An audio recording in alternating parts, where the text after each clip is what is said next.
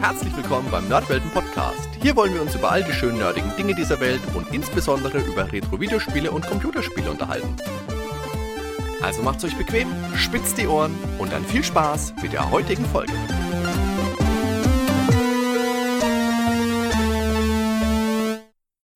Servus Dan. Hi Hardy, grüß dich. Ja, heute haben wir wieder einen ganz großen Klassiker aus unserer Spielekiste rausgesucht. Bereits in unserem Outro-Gag in der Nerdwelten-Episode 84 zu Bart's Tale haben wir es auch schon angeteasert. Wir besprechen ja einen, einen der großen Meilensteine der Computerspiele, ein Highlight auf jeder Plattform, für das es verfügbar ist und das zahllose nachfolgende Spiele beeinflusst hat. Ja, und das Spiel heißt Elite, wie man es schön auf Deutsch ausspricht. Und so ist es, glaube ich, auch richtig. Oder? Ja, ist die Frage. Eigentlich ist es ja natürlich ein englisches Spiel, aber wenn ich dann damals darüber gelesen habe im 64er Magazin, ich habe das auch immer deutsch gelesen. Deswegen, ich denke schon, man kann beides sagen. Für mich war es früher immer die deutsche Aussprache. Für mich war das Elite, ja. Ich habe äh, letztens auf Twitter hat jemand geschrieben, ähm, wie alt wart ihr, als ihr wusstet, wie man Miracle Whip eigentlich wirklich ausspricht? Das habe ich auch gelesen, ja. habe ich gedacht, naja, 42. ich sag bis heute Miracle Whip und ich esse es nicht mal. Das wird doch in der Werbung auch gesagt, oder? Ist mal im Ernst? Miracle Whip sagt doch kein Mensch. Nein, niemand. Nein. Also, wenn ihr Elite sagen wollt, sagt Elite, wir sagen Elite. Ja, das ist schon 1984 von der Firma Acorn Soft für BBC Micro und den Acorn Electron erschienen. Ungewöhnlich für eine Zeit, in der die meisten Spielen von nur einem einzigen Autor kamen, gab es hier gleich zwei davon, nämlich die Cambridge-Studenten David Braben und Ian Bell. Ja, eins der allerersten Spiele, das wirklich freie Bewegung im dreidimensionalen Raum ermöglichte. Mhm. Ja, die BBC-Version hat sich über 100.000 Mal verkauft und der zugehörige Computer um die eine Million Mal. Das muss man in die Zeit nochmal mit einrechnen. Das sind unglaubliche Zahlen. Laut Ian Bell haben sich insgesamt 600.000 Exemplare über alle Plattformen zusammenverkauft. Andere Quellen sprechen aber sogar von über eine Million. Heute, wie gesagt, ist das Peanuts, nichts Besonderes. Damals ist es einfach eine unfassbare Menge gewesen. Und man muss da ja auch noch zusätzlich mit einberechnen, dass damals ja wie wild kopiert worden ist und die Dunkelziffern somit exorbitant nochmal höher sein müssten. Die Einflüsse sind ganz klar Star Wars, 2001 Odyssee im Weltall und Star Trek. Genau, also die Anfänge der Entwicklung, die waren ja schon sehr früh. Der David Braben, der, also einer der beiden, hatte schon 81 zu Weihnachten einen der allerersten Heimcomputer bekommen, einen Archon Atom. Auf zum Atem. Nein, auf zum Atom. Keine Simpsons-Witze mehr. Oh, Menno. Der kostete 1980 gut 170 Pfund das ist, wenn man sich mal den Wechselkurs in Mark von damals anschaut, 4,23. Also äh, 719 Mark und 10 Pfennige. Das war schon ein ordentlicher Betrag. Die 10 Pfennige können Sie gleich haben. das war die Anzahlung wahrscheinlich. genau. Der Bell hatte für seinen Vater gearbeitet und so auch Gelegenheit gehabt, an einem Computer zu arbeiten. Das war dann wiederum der BBC Micro. Und naja, zu arbeiten, also eigentlich hat er natürlich eher Spiele programmiert das ist wirklich so, so diese, ja, diese Aufbruchstimmung gewesen, eine ganz faszinierende Zeit damals, weil plötzlich Computer ja auch für zu Hause verfügbar und auch erschwinglich waren. Und die meisten haben damals eben noch mit Basic gearbeitet. Ja, ein klassisches Spiel so um 1900, naja, 83, 84 waren vor allem simple Arcade-Spiele. So Sachen wie Pong oder Space Invaders, wo es darum ging, dass du einfach Geld einschmeißt. Gut, das fällt zu Hause natürlich weg, aber in den Arcade-Hallen Geld einschmeißen, dann hast du drei Leben, spielst knapp zehn Minuten, sollst möglichst schnell kaputt gehen, kannst in die Highscore-Liste eintragen, Feierabend. Und das sind ja alles Dinge, die du in Elite nicht findest. Abgesehen von einem Ranking, dazu kommen wir dann vielleicht nochmal. Aber so eine richtige Highscore-Liste gibt's ja nicht. Der große Knackpunkt für Spiele damals, für so ein 3D-Spiel wie Elite sowieso, war der geringe Speicher. Der Acorn Atom bot Speicher von zwei Kilobyte und der war bis 12 Kilobyte aufrüstbar. Ich, keine Ahnung Was hat denn heute zwei Kilobyte? Da kommst du wahrscheinlich eine Viertel E-Mail mitschreiben. Sehr geehrter Herr Cloutier, das war's wahrscheinlich schon. Aber ohne Formatierung, purer Text. ja, und David Braben hat dann an 3D-Modellen oder an einem 3D-Modell zu einem Raumschiff gearbeitet. Erstmal nur das reine Modell, das war noch weit davon entfernt, ein fertiges Spiel zu sein. Genau. Der war dann am Jesus College in äh, Cambridge und dort traf er dann Ian Bell, der da auch naturwissenschaftlich unterwegs war, Mathe studiert hat. Und die beiden haben dann recht schnell begonnen zusammenzuarbeiten und dann auch an etwas zu schreiben, was dann auch im Nachgang wirklich eine Revolution war für die, für die Spielewelt. Sie hatten sich vorgenommen, dass sie äh, wirklich ein 3D-Weltraumspiel für zu Hause bauen, programmieren, mit Handelsmöglichkeiten, mit Kämpfen, extrem ambitioniert, gerade für, für die zwei jungen Studenten damals, die waren ja so Anfang 20 hm. Ähm, einfach mal sowas zu tun, was es, was es so einfach gar nicht gab und es auch gar keine Vorlagen in dem Sinn gab. Hat es ja schon gesagt, aus den, von den damaligen Spielen, auch aus der Arcade, kannte man ja eher dieses sehr kurze, schnell Kohle nachwerfen und weniger, dass man das ähm, abendfüllend sozusagen macht. Also die Idee war, dass sie ein Spiel bauen im dreidimensionalen Raum mit verschiedenen Systemen und 82 begann dann auch schon die Arbeit an Elite und dafür haben sie dann den BBC Micro verwendet. Genau. Und der BBC Micro, der hatte zwar schon mehr Speicher als der Atom, aber dennoch mussten sie eben weiterhin versuchen, möglichst viel einzusparen um ihre Ziele letztendlich auch verwirklichen zu können. Und eine Möglichkeit, die sie auch gleich ergriffen haben, war, dass sie statt Basic angefangen haben, in Assembly zu programmieren, weil das einfach weniger ja, weniger Speicher gebraucht hat. Ich selber habe damals ja maximal ein Listing aus dem C64er Magazin abgetippt und dann hatte ich nach drei Stunden, wenn ich Glück hatte und alles richtig war, mal einen springenden Ball. Deswegen machst du auch heute noch Podcasts und bist auch immer noch kein Spielemillionär. Mein Herz blutet, Monsieur Cloutier. Im Herbst 82 haben sie dann ihr Projekt zu, zu EMI gebracht, die es dann aber abgelehnt hatten, weil sie nicht glaubten, dass es als Spiel funktionieren würde. Es gab ja kein klares Ziel. Man hat nicht diese klassischen drei Leben. Dieser kurze Loop, diese kurze Spieldauer war nicht da. Das war einfach ganz weit weg von dem, was man aus den Arcade kannte oder aus den Heimcomputer-Umsetzungen, den ersten, die es damals gab von den Spielhalle-Spielen. Es war natürlich erstmal schwierig für die beiden, aber sie haben nicht aufgegeben und dann eben nicht mit EMI gesprochen, sondern sind dann zu Arkansoft. Und dort hat man dann auch tatsächlich das Potenzial des Spiels erkannt. Und so konnte dann aus der ersten Demo dann auch ein Spiel reifen. Mhm. Ein Einfluss auf Elite war ja wie bei vielen komplexeren und äh, wenn wir ehrlich sind, auch bei weniger komplexen Spielen der damaligen Zeit die Pen-and-Paper-Rollenspiele. Und im Fall von Elite ist das recht deutlich das Spiel Traveler von dem sich der Name des Piloten Jameson schon mal ableitet. Im Rollenspiel wird er allerdings mit I geschrieben.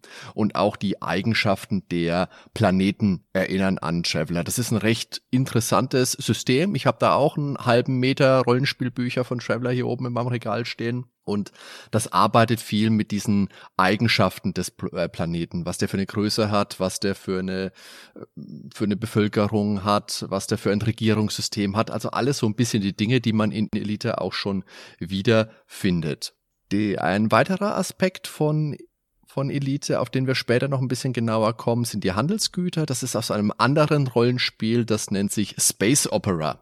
Und bei der Erschaffung ihrer Spielwelt half ihnen ein Mann aus der Geschichte, und zwar Leonardo Fibonacci, ein Mathematiker des 13. Jahrhunderts. Genau, also wenn wir uns mal anschauen, was der BBC Microsoft mitbrachte mit seinen insgesamt, ich glaube, 32 Kilobyte Speicher, davon waren nur noch 20 oder 22 Kilobyte überhaupt übrig zur Nutzung für, für die jeweilige Anwendungssoftware, mussten die natürlich schauen bei dem Scope, den sie sich da vorgenommen hatten, also mit Galaxien, Planeten, mit den ganzen Bezeichnungen, mit Raumschiffen, mit Gütern, mit den Bezeichnungen der ganzen Planeten, dass sie eben optimieren, wo sie nur können. Das war dann einerseits die Möglichkeit natürlich, dass sie ein Baukastensystem verwendet hatten. Also die, die Namen der Planeten beispielsweise, die setzen sich ja immer aus mehreren Silben zusammen, die immer Konsonant-Vokal-Folgen haben.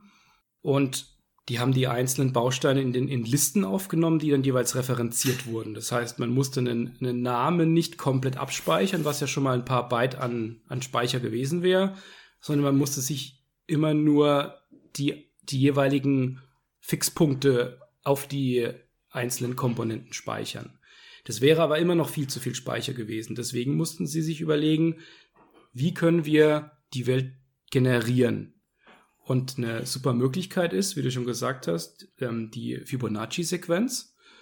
Das ist im Kern eine mathematische Sequenz, bei der es so ist, dass man von der 0 abgehend über die 1 immer die beiden vorhergehenden Zahlen addiert. Das heißt, wenn man jetzt bei der 1 ist, hat man vorne dran die 0, sagt man 0 und 1 ist 1. Das heißt, die nächste Zahl ist eine 1. Dann hat man 1 und 1 ist 2, 1 und 2 ist 3 und so weiter. 2 und 3 ist 5. Kennen wahrscheinlich einige die, die Kombination. Und der große Vorteil ist, diese Kalkulation ist extrem einfach. Das heißt, ich muss ja immer nur zwei Zahlen addieren. Das Addieren kann sogar ein BBC Micro. Und ich kann mir daraus dann beispielsweise sagen, das ist eine endlose, aber fixe Reihe von Zahlen. Ich setze an einem bestimmten Punkt ein. Und dann bin ich in diesem, an dieser einen Stelle und generiere mir eine Vielzahl an Zahlen hinten raus, die immer fix sind, basierend auf dieser Sequenz, und kann dann aus diesen Zahlen mir rauskalkulieren, welches Modul ich jetzt dann aufnehme. Das heißt, die haben einfach, die haben die Welt eigentlich gar nicht in dem Sinne händisch zusammengeklöppelt und haben jetzt den Planetennamen gegeben oder die Beschreibung geschrieben, sondern sie haben gesagt, wir springen jetzt mal an einer Stelle bei der Sequenz ein und aus der Sequenz heraus lassen wir dann Zahlen generieren und dann mappen wir das dann auf die, auf die jeweiligen Bausteine und gucken dann, was dann hinten bei rauskommt. Also tatsächlich war es dann so, dass sie dann die Möglichkeit hatten, dass sie einen Startwert angegeben haben. Den haben sie in den Generator gefüttert, da ist dann die Fibonacci-Sequenz rausgefallen und dann hat sich die Welt aufgebaut. Und dann haben sie sich da die jeweiligen Systeme einfach mal angeschaut. Und wenn dann der Name des Planeten blöd war oder die Konstellation, die zusammengesetzt wurde, dann haben sie eben den Startwert verworfen, haben es mit einem anderen probiert.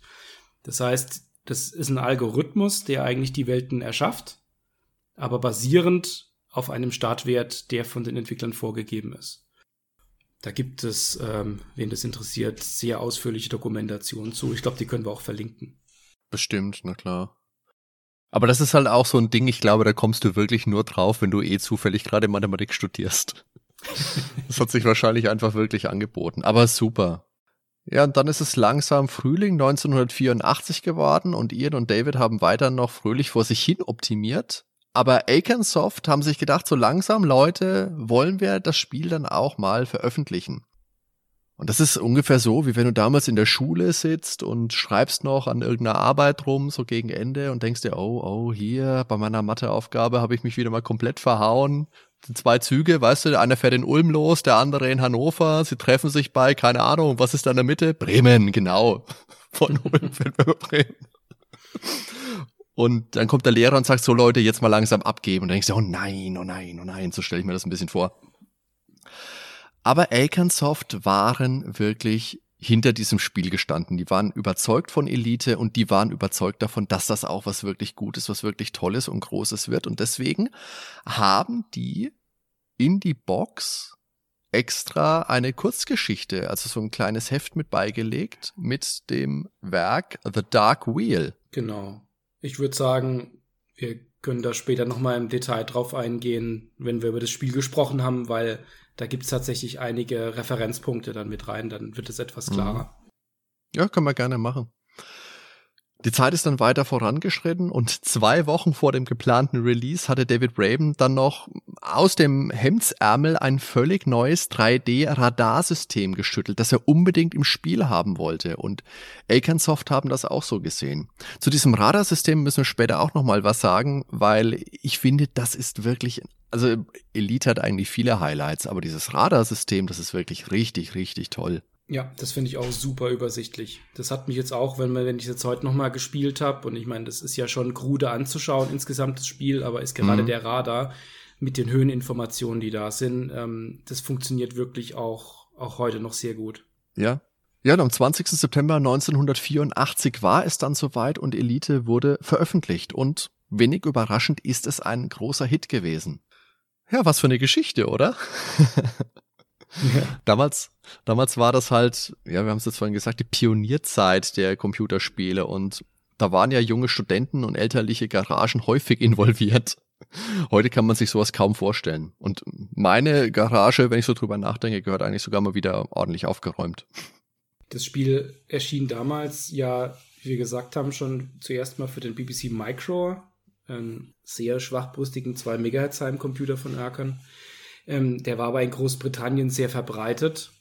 Hierzulande war das ja eher ein Exot tatsächlich. Ich kann mich ähm, da gar nicht. Auch, ich auch, nee, also nur aus Zeitschriften, aber ich habe da nie jemanden gekannt, der so ein Ding hat. Also ich wüsste jetzt auch nicht, wenn ich damals die Zeitschriften, also die Zeitschriften, die ich so gelesen habe, ich sage ja gerne Powerplay, später die Videogames, aber da hat der eigentlich auch nie eine Rolle gespielt. Also auch in den Heften, die ich hatte, auch nicht so, dass der mal irgendwo an der Randnotiz mal erwähnt wurde. Für mich hat der eigentlich nicht stattgefunden. Ich habe bis vor gar nicht allzu langer Zeit mich also überhaupt nicht mit äh, den britischen Rechnern überhaupt beschäftigt, das zum einen. Und damals habe ich das nicht gewusst, dass es sowas überhaupt gibt. Es wurde dann noch für ziemlich viele weitere Systeme umgesetzt und dann auch den bekannten Apple II, ebenfalls ein Exot hierzulande, war in Staaten ja populär, mm, ja. aber dann eben auch später für Amiga, Atari ST auf den 16-Bit-Kisten, aber am verbreitesten und bekanntesten ist bestimmt die C64-Version. Davon gibt es auch eine Kassettenversion. Wer den Spieleveteran-Podcast mit Jörg Langer und mit äh, Heinrich Lienert hört, weiß auch, dass äh, Jörg die langen Ladepausen gern zum Schokoladekaufen im Supermarkt genutzt hat. ja, stimmt. Äh, ja, also das Spiel war immer weit vorne in den Top-Listen eigentlich für alle Systeme, für die es verfügbar war. Ja, mit Ausnahme vielleicht vom NES. Obwohl ich finde, dass es diese Version auch absolut verdient hätte, weil es ist eine ganz, ganz tolle Umsetzung. Aber letztendlich ist Elite natürlich für eine Konsole der damaligen Zeit ein sehr ungewöhnlicher Titel, auch wenn die Elite-Version fürs NES erst 91 mal nicht herausgekommen ist. Aber, wie gesagt, eine richtig, richtig tolle Umsetzung. Die hat am Anfang eine kleine Neuerung, da gibt's so eine Intro-Flugsequenz mit und äh, also erstmal so, so einen scrollenden Text wie bei Star Wars, wie man es kennt, wo so eine kleine Geschichte eingeblendet wird und dann hast du so einen kleinen Raumkampf gegen drei Raumschiffe. Das, das ist nett. Stimmt schön aufs Spiel ein. Wie zu erwarten war natürlich, wir erinnern uns jetzt mal an die Nerdwelten-Episoden zu Pirates und zu Bart's Tale, gab es auch wieder einige Anpassungen wegen Nintendos familienfreundlichem Image, also die Nintendofizierung. Drogen und Sklaven wurden entschärft, die Waffen nicht, Elite für das NES kam nur in PAL-Regionen raus. Also die Amerikaner und in Japan hat man da in die Röhre schauen müssen. Man hat die Steuerung angepasst, weil man kann sich denken, die Heimcomputer, die haben viel mit Tastatureingabe gearbeitet, die fällt bei einer Konsole wie dem NES logischerweise weg. Und da hast du unten dann kleine Leisten gehabt mit Icons drauf. Und wenn du den B-Knopf gedrückt hast, dann kannst du mit dem Steuerkreuz die Icons durchschalten und kannst dann die unterschiedlichen Optionen anwählen. Das ist sehr, sehr, sehr gut spielbar, muss man wirklich sagen. Ich habe diese Version jetzt in der Vorbereitung für den Podcast nochmal gespielt. Ich bin da wirklich dran hängen geblieben. Und das ist eine ganz, ganz tolle Möglichkeit, finde ich, dieses Spiel heute zu erfahren. Weil ich glaube na natürlich, das nehme ich jetzt schon mal vorweg, es ist halt ein Spiel von 1984. Wenn man das heute spielen will, muss man schon ja, muss man im Hinterkopf haben. Man, man, kann es spielen und ich würde dazu raten, schaut euch die NES-Version an. Die hat nämlich noch einen gewaltigen Vorteil. Wenn man über Elite schon mal irgendwas gehört hat, dann weiß man natürlich auch, dass es da diese Landesequenzen an die Raumstationen gibt und hat vielleicht auch schon mal gehört, dass die gar nicht so einfach waren. Und dass man da wirklich Blut und Wasser geschwitzt hat, weil man in diesen rotierenden Raumstationen genau in den Landungsschlitz reinkommen ähm, musste. Ansonsten war das Spiel zu Ende. Und im weiteren Spielverlauf konnte man dann einen Landungscomputer, einen Dockingcomputer erstehen, der das für einen übernommen hat, dass man automatisch immer gelandet ist. In der NES-Version hat man den von Anfang an. Da können jetzt natürlich die Puristen sagen, ja, nee, so macht man das nicht, weil Elite muss man sich erstmal ein bisschen erarbeiten. Aber ich denke, für eine Konsolenversion ist das eine clevere Idee gewesen und so kommt man auch gut in dieses Spiel rein. Und vielleicht ist das jetzt auch die Stelle im Podcast, wo ich mal eingestehen muss, dass ich Elite damals überhaupt nicht gespielt habe. Also jetzt mal so gar nicht. Das ist eine super. Ja, das ist äh, natürlich perfekt, dass du das, dass du überhaupt gar keine Erfahrung mit dem Spiel hattest. Gut, dass du so jemand Kompetentes wie mich nebendran sitzen hast, der das damals auch nicht gespielt hat. Oh Gott. als, als ich mein C64 hatte, äh, bevor ich auf einen Amiga gewechselt bin, da war ich noch in einem Alter, ich glaube nicht, dass ich da mit Elite sonderlich weit gekommen wäre. Hm. Aber natürlich kennt man das Spiel über die Jahre. Ich habe den, den mit dem Nachfolger auch zu tun gehabt und natürlich hat man immer mal wieder kurz reingeschaut, aber richtig, ja. richtig eine große, lange Spielerfahrung damals hatte ich tatsächlich nicht gehabt. Aber ich habe mich ja jetzt in die C64-Version ein bisschen rein, reingefuchst. Das ist dann die, die Fassung für, für echte Piloten, nicht für so die weichen NES-Spieler mit Jogging-Computer und vereinfachter Steuerung. Pass auf meine Gefühle auf. Da muss man gucken, dass man irgendwie in die Raumstation reinkommt und die dreht sich und die dreht sich. Und Aber hast du mir nicht letztens Aber erzählt, du musst, du musst immer deine Mutter anrufen, wenn du ein C64-Programm starten willst? Mutti, kommen Sie bitte vorbei, starten Sie das Programm für mich. Also ja, aber ich habe damals zwar mitbekommen, dass es Elite gibt, weil natürlich in Zeitschriften hast du da immer mal wieder was von gelesen. Aber wie es in der C64-Zeit halt einfach so war, ich hatte das nicht in meiner Box, keiner meiner Freunde hatte das. Und ich glaube, wenn ich das so früh gespielt hätte, weiß ich nicht, wie ich damit so zurechtgekommen wäre. Auf das Spielprinzip kommen wir jetzt gleich mal zu sprechen, beschreiben wir ein bisschen. Ich glaube, die Landungen, die wären für mich so ein bisschen der Gamebreaker gewesen damals. Ich habe dann später Front, Frontier habe ich ein bisschen gespielt, da habe ich auch Spaß mhm. mit gehabt, aber das war halt Jahre, Jahre später. Es kam ja erst Mitte der 90er, oder? Ich glaube 94, 95, so, so das gewesen rum, ne? sein. Mhm. Ja, oder ja, ja. Es gab übrigens sogar mal eine Mega Drive Demo. Die kann man sich auf der Homepage vom Ian Bell herunterladen. Und da finde ich es fast schade, dass die dann letztendlich nicht in ein Spiel umgesetzt wurde, weil ich denke auch auf dem Mega Drive so ein bisschen mit besserer Grafik, also das heißt, ja, vielleicht so an den Amiga angelehnten Grafik, wo dann diese Felder ausgefüllt waren von den Raumschiffen, farblich ausgefüllt waren, wäre bestimmt interessant gewesen. Ja, könnte man sich durchaus gut vorstellen. Also das, das Spiel gewinnt, finde ich schon, wenn, wenn der Grafik etwas mehr geboten wird. Es bietet natürlich Projektionsfläche so, so simplizistisch, wie es ist auf den alten 8-Bit-Formen, wie das immer so ist. Mhm. Aber ich könnte mir das mit besserer Grafik tatsächlich dann auch noch mal äh, und mit angepasster Steuerung auch nochmal etwas äh, angenehmer tatsächlich für, heut, für heutigen Geschmäcker vorstellen. Aber worum geht's denn eigentlich? Also wir sind, du hast ja schon gesagt, Commander Jameson und wir starten mit unserer Cobra Mark III. Das ist das legendäre Anfangsschiff bei Elite. Äh, beginnen wir unsere Pilotenlaufbahn. Wir haben 100 Credits auf unserem Konto, sind auf dem Planeten Lave und beginnen auch direkt von dort aus wenn wir verstanden haben, welche Tasten wir drücken müssen, dass wir einfach losfliegen können. Wir können schon mal was einkaufen, können auch einfach wegfliegen. Also wir kriegen einfach nichts wirklich an die Hand. Wer das Handbuch nicht gelesen hat, muss halt von dann der, der Stelle schon angucken, was er jetzt was er damit jetzt anstellt.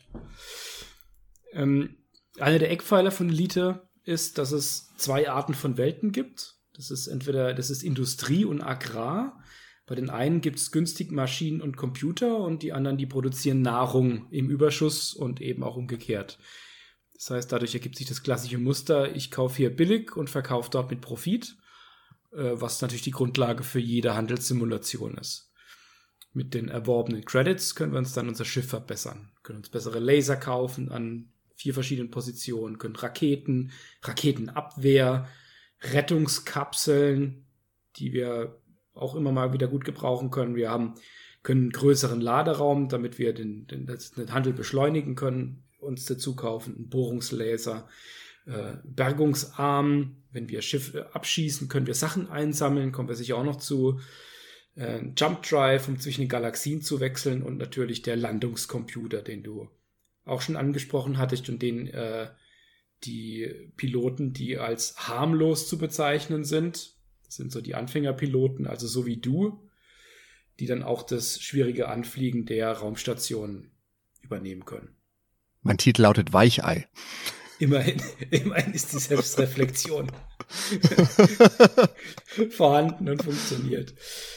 Ja, also welches Upgrade erhältlich ist, das hängt vom jeweiligen Tech-Level des Planeten ab. Also wie fortschrittlich er ist. Also da hört man schon mal raus, was es alles an Content gibt in diesem Spiel und was alles mit in diesem wenigen Speicher, der, ja. der zur Verfügung stand, da abgedeckt worden ist und vieles nur über die Komprimierungen Algorithmen und die ganzen Tricks, die sie angewendet haben. Ja, und vor allem, was für eine Art für, von Spiel sie damit erschaffen haben. Eine Kombination aus Space, Flight Simulation und Handelssimulation ohne fixes Ende.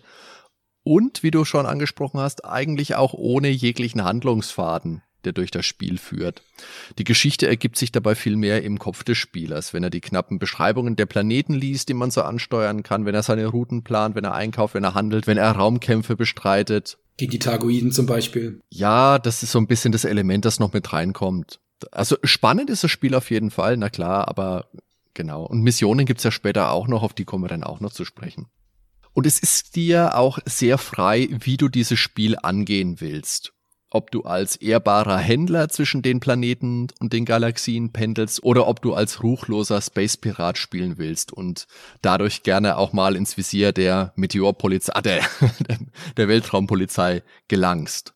Ja, und Raumflug, das ist natürlich so der, der Teil von Elite, der auf Bildern in den Zeitschriften vielleicht so das attraktivste war in dem Spiel, weil es besteht im Endeffekt ja nur aus Tabellen in den Raumstationen, wenn du einkaufst, wenn du verkaufst, wenn du dein Schiff ausrüstest, aus diversen Weltraumkarten, wenn du deine Routen planst und eben aus dem 3D-Flug durch das All. Und da sind eben diese Landeanflüge an die Coriolis-Stationen, die sich ja um die eigene Achse drehen, auch eine Anspielung an den Film 2001 Odyssee im Weltall, die, wo sich die Raumstation auch dreht und dadurch eine künstliche Schwerkraft erschafft. Und dazu spielt auch an der schönen blauen Donau, das ist ja auch der, der Donauwalzer von Johann Strauss. Das ist die inoffizielle Landeshymne des Bundeslandes Wien. Ist nicht in allen Versionen enthalten, so wie ich das gelesen habe. Und wie gesagt, natürlich eine Anspielung auf 2001.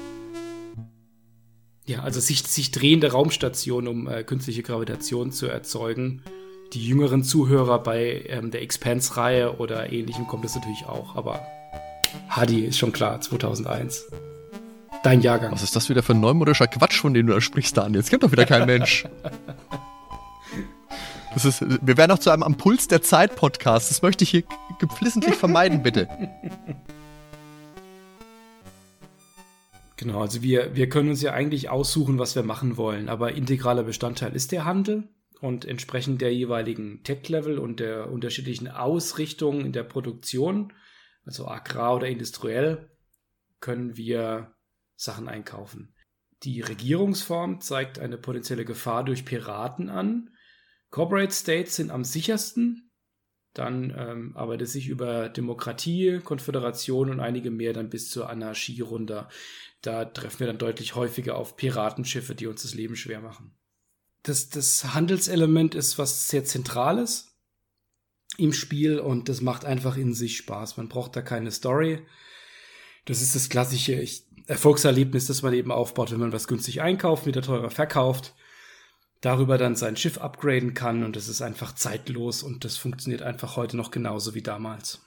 Ja, und ich fand es auch recht interessant, weil du, du hast es vorhin schon angesprochen, du kaufst bei der einen Welt billig ein und verkaufst es dann entsprechend teuer auf der anderen Welt. Du hast Industrie- und Agrarplaneten und entsprechend kaufst du da halt ein. Bei den Agrarwelten kaufst du billig Nahrungsmittel meinetwegen ein, bei den Industriewelten kaufst du billig Elektronik ein, also Computer und äh, sonstige Teile.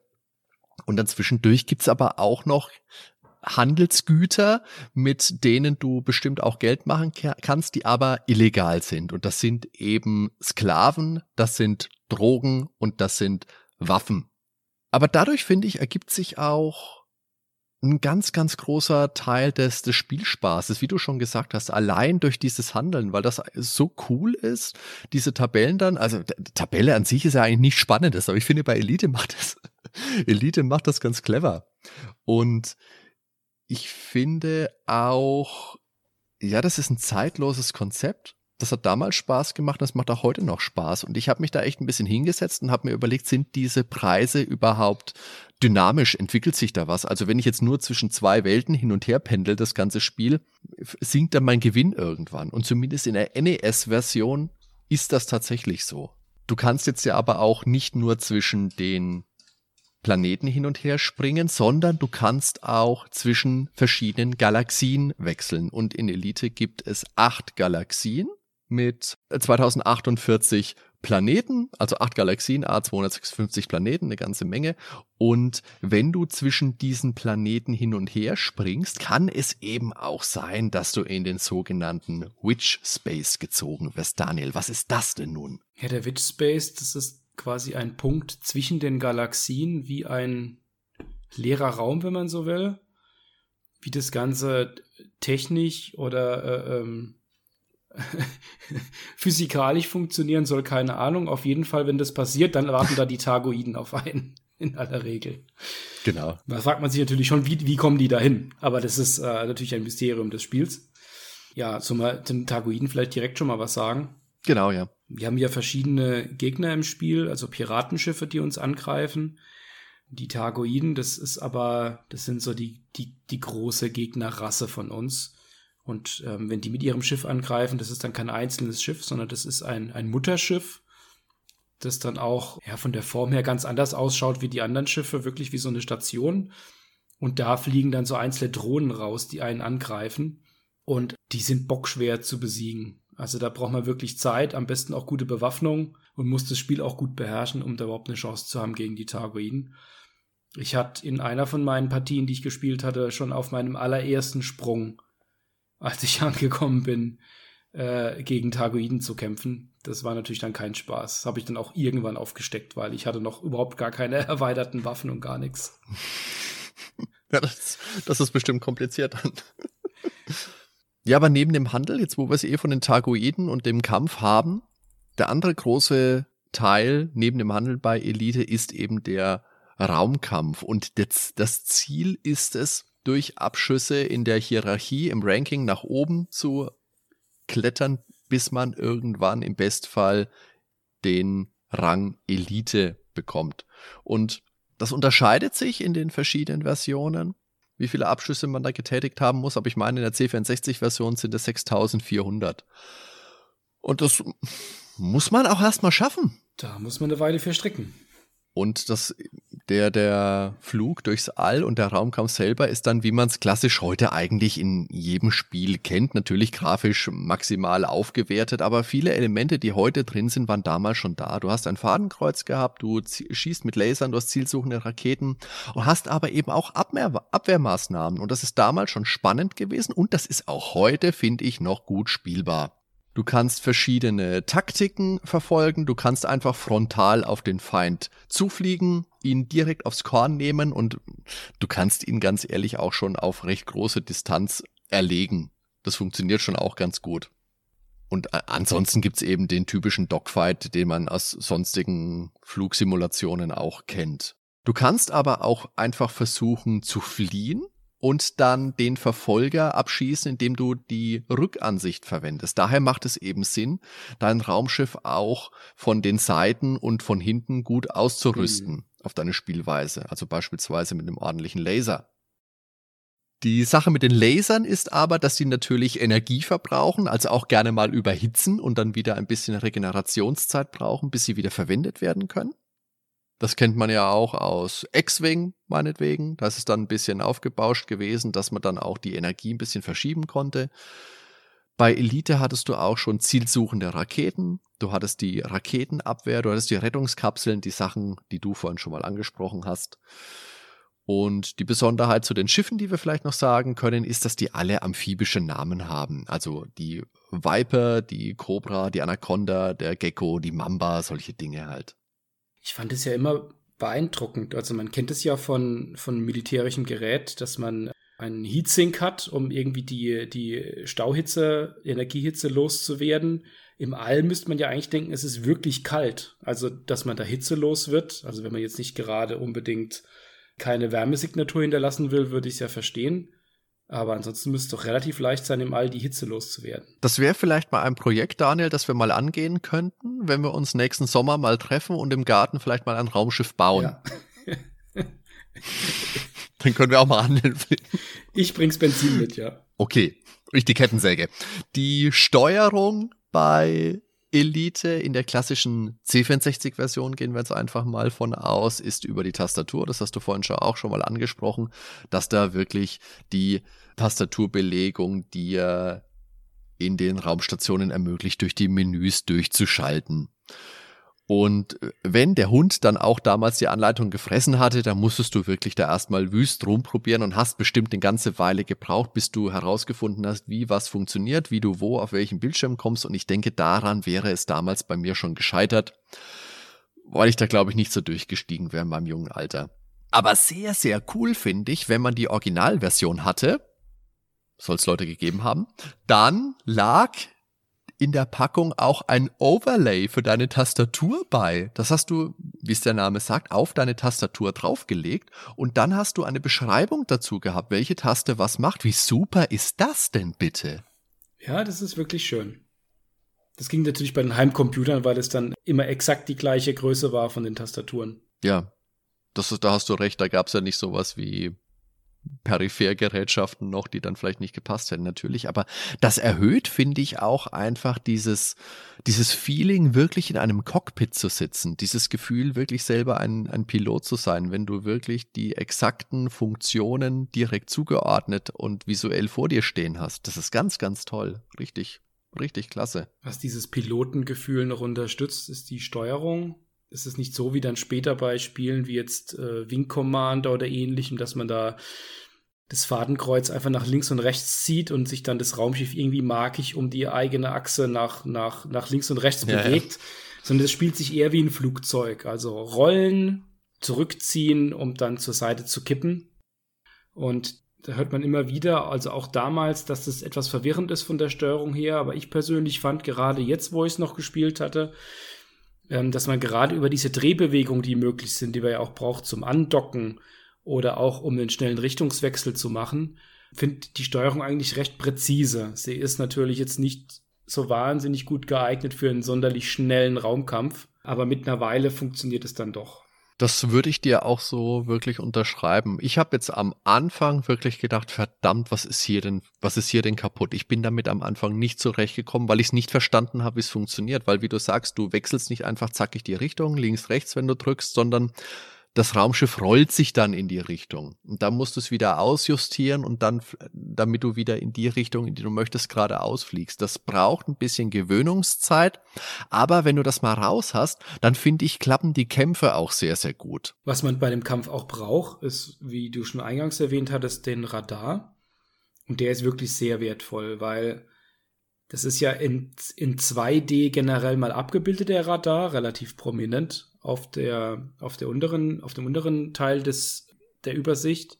Ich kann aber dann über die, über Flaggenmaste, die nach oben oder nach unten gehen, sehen, auf welcher Höhenebene sich die jeweiligen Raumschiffe, also die Gegner oder auch Stationen oder was auch immer befinden und kann darüber dann navigieren. Also das ist eine auf 2D gepresste 3D-Ansicht und die funktioniert wirklich gut. Also auch von, vom Tempo her über die über die Performance-Tunings, die sie da hinbekommen haben auf dem 1064, auch bei der Grafik, ähm, war das wirklich ähm, eine sehr responsive Ansicht, über die man auch gut steuern konnte und schauen konnte, wo die Gegner gerade sind. Also dieses Radar, das ist wirklich ein ganz, ganz großes Highlight von diesem Spiel.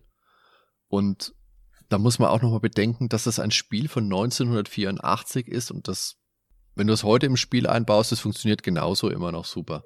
Bei den Kämpfen haben wir es häufig mit mehreren Feinden zu tun. Also mehrere Piraten, die uns angreifen oder wenn wir gegen die Targoiden kommen, dass da viele Drohnen gegen uns kämpfen. Ist auf jeden Fall immer wieder ein, ein spannender Moment. Das ist ja auch so, wenn ich jetzt was gekauft habe und das mitführe, je nachdem, wie wertvoll das ist und wie begehrt das ist, dann wissen die Piraten immer magisch, dass ich das an Bord habe und erscheinen dann kurz bevor ich bei einer Station lande. Da muss ich diesen Kampf noch irgendwie schaffen, was potenziell schon anstrengend ist.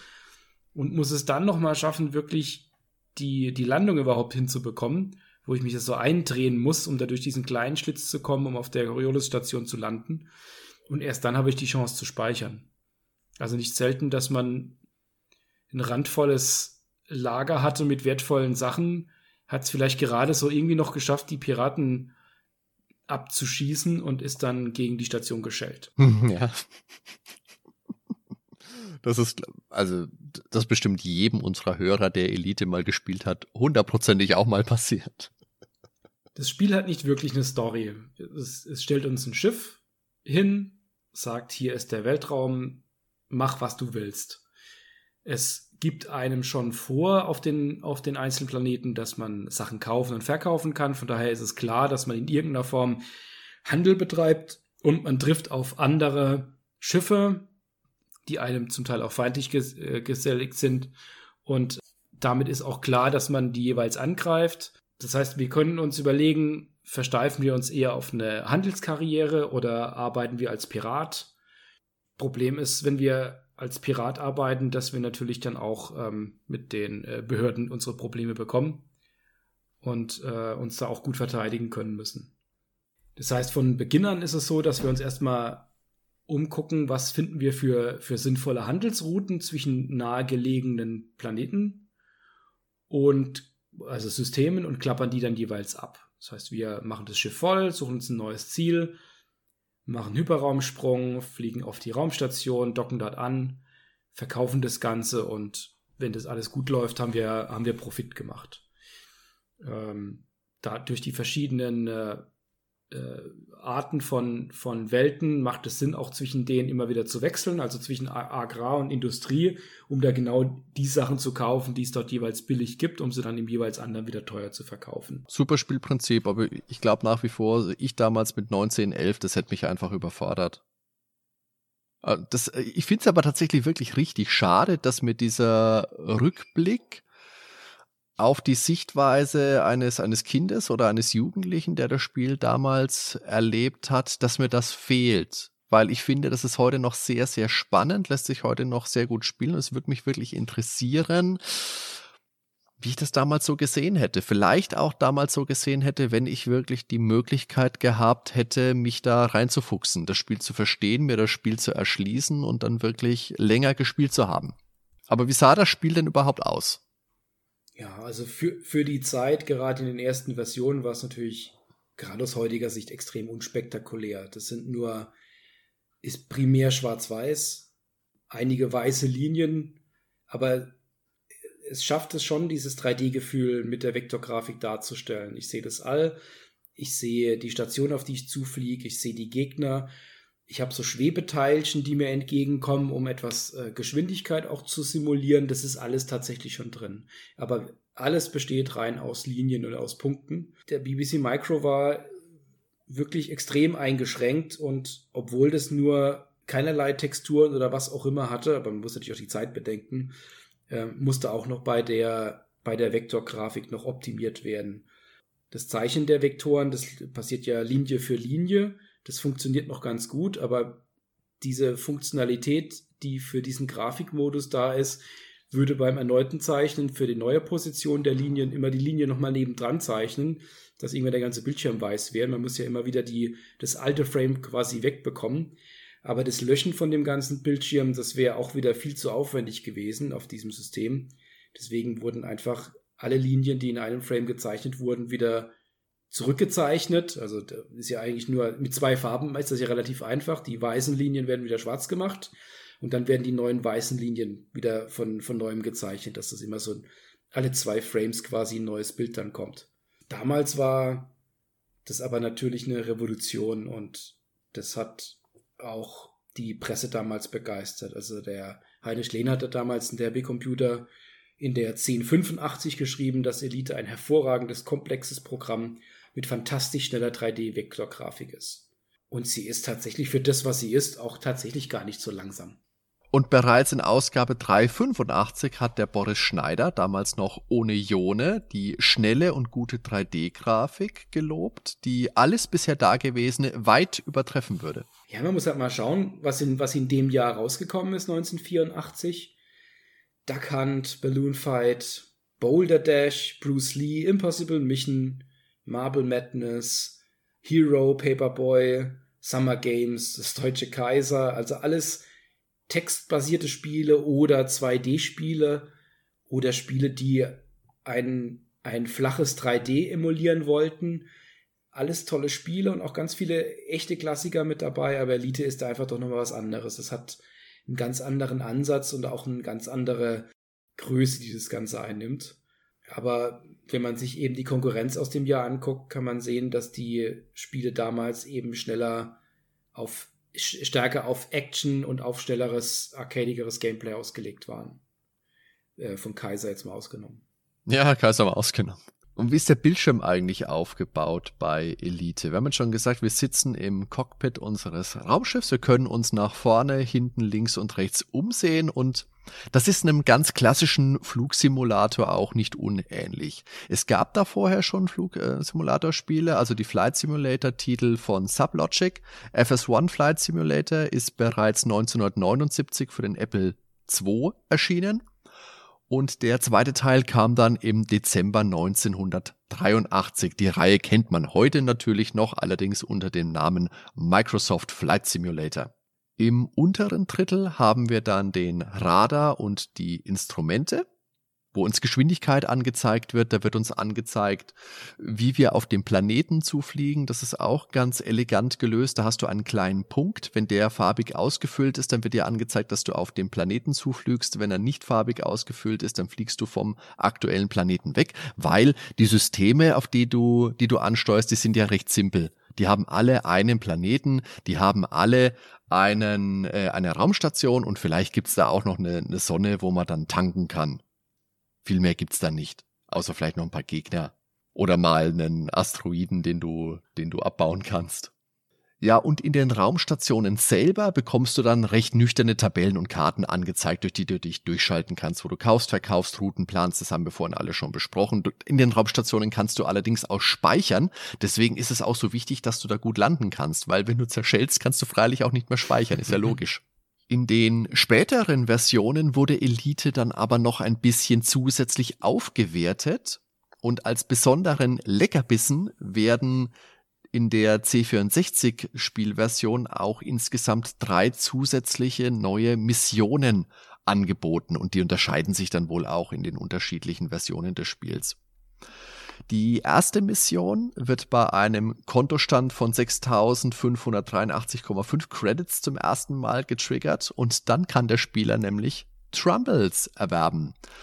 Und das ist eigentlich keine richtige Mission, sondern es stellt den Spieler vor eine Aufgabe. Trumbles, das ist natürlich eine Anspielung auf die Star Trek Episode Kennen Sie Tribbles in der es darum geht, dass die Crew irgendwie so kleine pelzige Viecher an Bord bekommt und die vermehren sich halt äh, wie die Karnickel und überfluten bald die ganze Enterprise. Und so wird es auch im Spiel umgesetzt. Ganz nett, dass dann plötzlich auf dem Bildschirm so kleine pelzige Dinger angekrochen kommen und dir irgendwann dein, dein Spielebildschirm zumüllen. Weißt du, was du dann machen musst, um die loszuwerden, Daniel? Man muss sie grillen. Man muss sie, das ist immer die beste Idee. Wenn du kleine, putzige Viecher hast, dann schmeiß sie auf den Grill. Das ist immer die beste Idee. Je putziger, desto köstlicher. Genau. Nein, man muss relativ nah an, an dem Stern vorbeifliegen. Genau, also an der ja. Sonne, genau. Und sie dann aber, wie du sagst, recht spektakulär rösten. Da kann man nur hoffen, dass man selber eine feuerfeste Unterhose anhat und im Nachhinein riecht's bestimmt aber dann recht ansprechend im Raumschiff. Die nächste Mission nach 256 Abschüssen und in der ersten oder zweiten Galaxie, die man so bereist, wird man bekommt man das Angebot, den gestohlenen Prototypen eines Kampfschiffs zu suchen und zu vernichten. Dafür bekommt man eine Belohnung von 5000 Credits ja, das ist jetzt nicht ganz so witzig wie die Shambles-Mission, finde ich, aber kann man machen natürlich. Und wenn man die vorherige Mission abgeschlossen hat und 1200 Abschüsse verbucht hat, bekommt man irgendwann angeboten, Baupläne für ein neues Kampfschiff durch die halbe Galaxis zu transportieren. Und äh, da winken dann auch wieder unzählige Gefechte mit den Targoiden und eine verbesserte Energieeinheit als Belohnung die C64-Version hat ansonsten auch noch ein paar Unterschiede geboten. Zum einen war sie langsamer oder lief langsamer als die Urversionen. Ist dem Spiel nicht unbedingt als Nachteil ausgelegt worden, denke ich, weil es das Spiel vielleicht auch ein Stück weit einfacher macht, gerade in diesen Lande- oder in den Kampfsequenzen. Und der Vorteil war, dass die C64-Version auf der anderen Hand fehleroptimiert wurde. Eine wirkliche Story ergibt sich auch durch die Zugabe dieser Missionen nicht, aber wie gesagt, die entsteht eh gänzlich beim Spieler im Kopf. Genau, das Spiel bringt ein Ranking mit. Wir hat es ja schon gesagt, wenn man äh, 6800 Abschüsse hat, ähm, wird man als Elite eingestuft. Man beginnt als harmlos, also harmless im Original und äh, springt dann über mostly harmless bis hin zu deadly. Ich weiß gar nicht, wie die einzelnen Zwischenstufen auf Englisch noch hießen. Aber mostly harmless ist natürlich eine Anspielung auf Douglas Adams, äh, per Anhalt durch die mhm. Galaxis. Äh, war, war natürlich so entsprechend aus der Zeit. Ja, bis man eben auf dem Rang Elite ist. Den Rang Spieleveteran gibt es da nicht, äh, oder? Nein, wieso? nur, nur so. Die unterschiedlichen Versionen, die es gab, die verschiedenen Portierungen, die hatten auch unterschiedliche Kopierschutze. Und das am spannendsten finde ich persönlich die ZX Spectrum Version. Die hatte damals, das, da kam das Spiel ja auf Kassetten damals noch raus. Die hatte seinerzeit einen Kopierschutz, der hieß Lance Lock. Kann man schon etwa etwas ablesen. Lance, da war tatsächlich eine Kunststofflinse mit dabei. Und mit dieser Kunststofflinse, die hat man rausgenommen, hat sie vor den Monitor gehalten. Die hatte ganz, ganz viele kleine eingelassene Prismen und dann konnte man quasi diesen Pixelhaufen, der auf dem Bildschirm ist, konnte man dann lesen. Das waren dann zwei Buchstaben. Und die beiden Buchstaben musste man dann eingeben. Allerdings hat man da den Fernseher auch entsprechend kalibrieren müssen. Und das hat auch sicherlich für die eine oder andere Frustration dann gesorgt. Aber damals ein Hardware-Kopierschutz mit dabei. Ganz spannend. Ja, du hattest schon gesagt, dem Spiel lag auch eine Kurzgeschichte, eigentlich sogar eine Novelle, also eine Kurznovelle mit bei. Ähm, The Dark Wheel. Das sind insgesamt 48 Seiten und die wurde verfasst von Robert Hallstock. Der ist relativ bekannt als Fantasy-Autor. Die kam bei dem Original Elite 84 direkt in der Packung mit. Es war tam damals auch tatsächlich die erste Novelle, die bei einem Computerspiel mit dabei lag. Wer, wer sich dafür interessiert, die kann man auf der Seite von Ian Bell komplett online lesen. Die ist da in, ja. auf Englisch natürlich ähm, ähm, komplett abrufbar. Ich habe das gemacht, muss sagen, die ist natürlich eher palpig, flott und auch ähm, äh, spaßig geschrieben, mit leicht ausladender Sprache und auch vielen Nebensätzen. Also so wie wenn Hardy halt einen Artikel schreibt. Hey. Das liest sich alles sehr nach 80er Sci-Fi, aber ist durchaus unterhaltsam, im Gegensatz zu Artikeln von Hardy. Also das, so eine Unverschämtheit. Das, die Novelle versucht sehr stark, einen Referenzen auf das Spiel aufzubauen. Das beinhaltet die ganzen Schiffstypen. Das spielt auf Lava, auf der Anfangswelt. Das beinhaltet den Handel aus dem Spiel. So von der Handlung her ist es so ein klassischer Rachefeldzug. Das ist eher generisch. Aber es versucht ganz massiv die Unterschiede zwischen den verschiedenen Planeten, die ja rein über die Bezeichnungen und die Textstufen im Spiel drin sind, mit Worldbuilding auszuschmücken. Also alles das, was der Spieler sich im, im Kopf ähm, im Kopf vornehmen muss, wenn er durch die komplett generierte Welt fliegt, das versucht das, das Buch aus der Sicht eines Spielers mit ordentlich Fantasie quasi darzulegen. Es geht auch auf die typischen Probleme eines Elite-Piloten ein, dass man, wenn man an einem Planeten zu nah dran ist, dass der die, die, die, den kompletten Screen einnimmt und man ja quasi nichts mehr sieht, weil es ja keine Textur Texturierung gibt. Man weiß nicht, ob man jetzt einen Planeten vor sich hat oder nicht. Und ähm, kommt auch bei den Protagonisten der Wunsch nach einem Docking-Computer raus. Das können wir auch sehr gut mitfühlen. Er nimmt auch dieses mystische Konzept, dass jeder in der Galaxie immer automatisch weiß, ob ich, ob ich irgendwas Spannendes an Bord habe was mich irgendwie immer wieder rauswirft, dass wenn ich jetzt, je nachdem, was ich gerade eingekauft habe, ich eine Galaxie später von Piraten überfallen werde oder nicht. Die haben da irgendwie einen Sensor für das Ganze. Wie gesagt, das ist in der Novelle auch drin.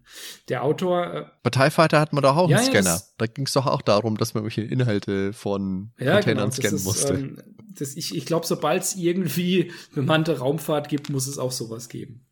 Ja, der, der Autor ist jedenfalls recht bekannt. Der hat Fantasy und Sci-Fi geschrieben. Der hat auch teils prämierte Zyklen geschrieben, aber andererseits auch Low Fantasy und Pulp. Der hat da, ja, hat auch wahrscheinlich für Lohn und Brot dann gearbeitet. Aber ich kann es wirklich empfehlen.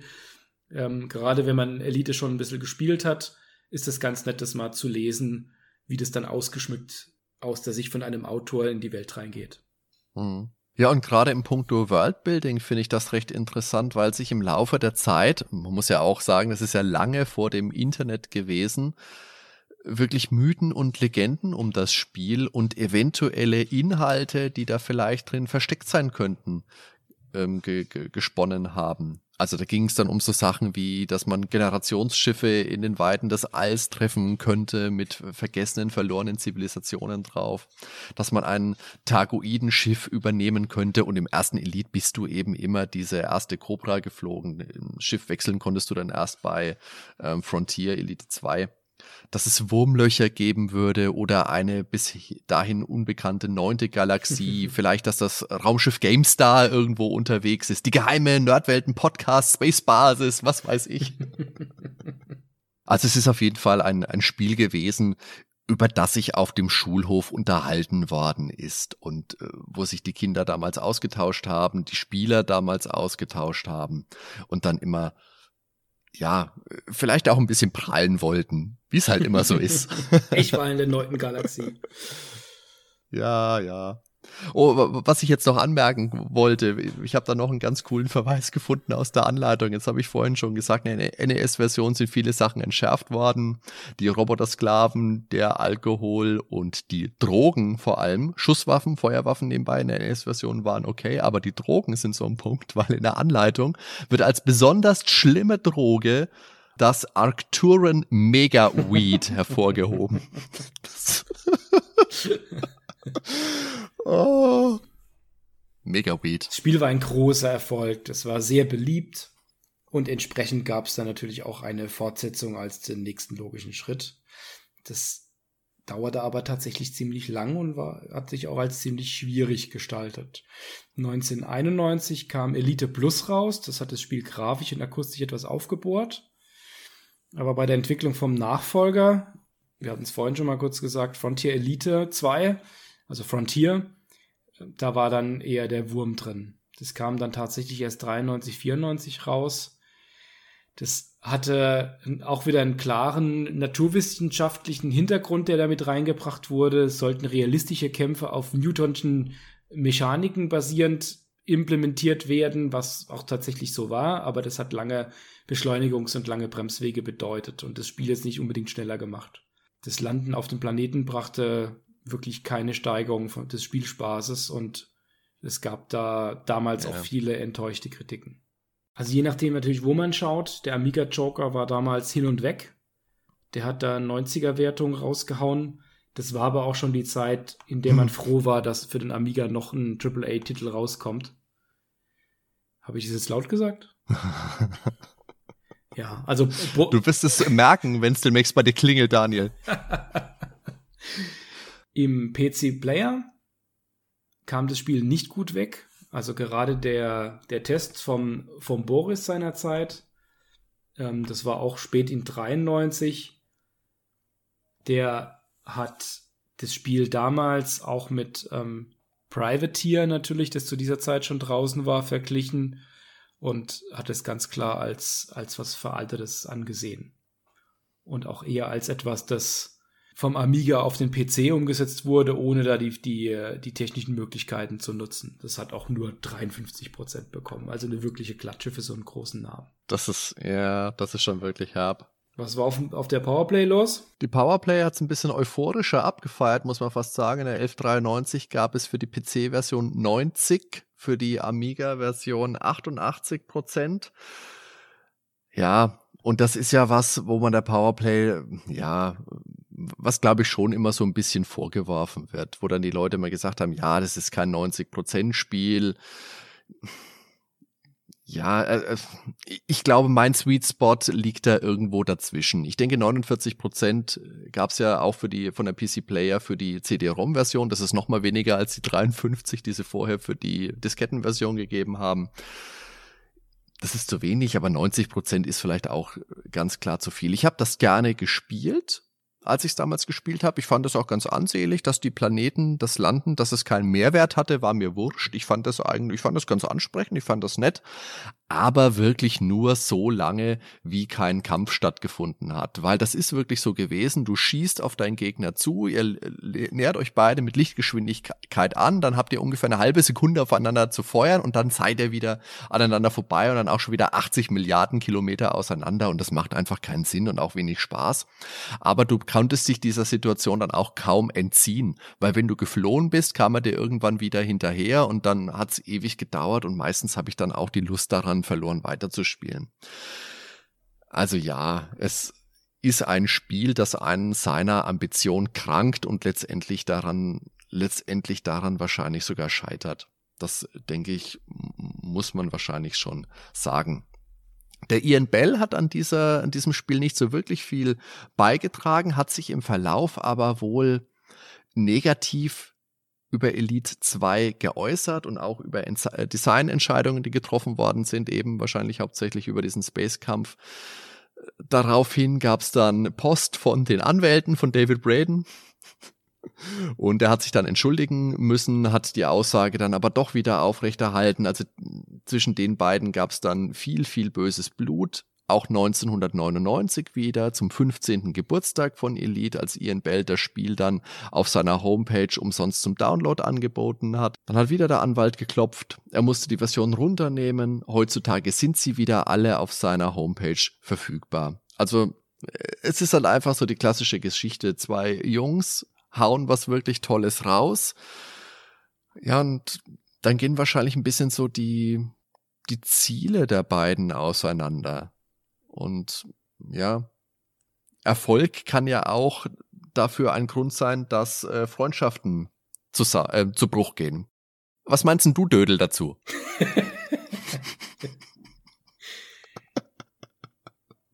Ich bring da mal direkt weiter. 1995 kam der dritte Teil raus, also keine zwei Jahre später, First Encounters. Der kam aber auch nicht so gut an. Da war aber dann auch ähm, Ian Bell überhaupt gar nicht mehr involviert wie schon der zweite Teil war auch, war auch der dritte ziemlich buglastig. Und naja, in Zeiten vor den Online-Patches und äh, Day-One-Patches ist es natürlich schwierig, das alles wieder auszubügeln. Das hatte damals für, für ziemlich viel Ärger dann auch gesorgt. Dann war eine ganze Zeit lang Ruhe. 2011 gab es die Ankündigung von Elite 4 durch Braben. Der hat dann ein Jahr später knapp zwei Millionen Pfund via Kickstarter eingesammelt. Also die Marke war da immer noch sehr groß. Und drei Jahre hm. später, im Dezember 2014, erschien dann auch Elite Dangerous. Das habe ich allerdings nicht gespielt. Ich auch nicht. Sehr gut. Ich habe allerdings schon einiges Gutes davon gelesen, zumindest. Ich kenne jemanden, der hat mir auch erzählt, dass das gut wäre. Ich glaube dem jetzt einfach mal. Wo wir aber vielleicht was zu sagen können, ist die Bedeutung von Elite. Weil es damals natürlich mit den geltenden Konventionen für Computerspiele gebrochen hat und den Spielern dadurch ganz neue Möglichkeit bot. Also vor allem in puncto Freiheit, Stichwort Open World. Ein seinerzeit absolut bahnbrechendes Spiel, aber wie wurde das denn damals überhaupt so wahrgenommen? Deswegen ist es jetzt wieder Zeit für unsere beliebte Rubrik zeitgenössische Wertungen.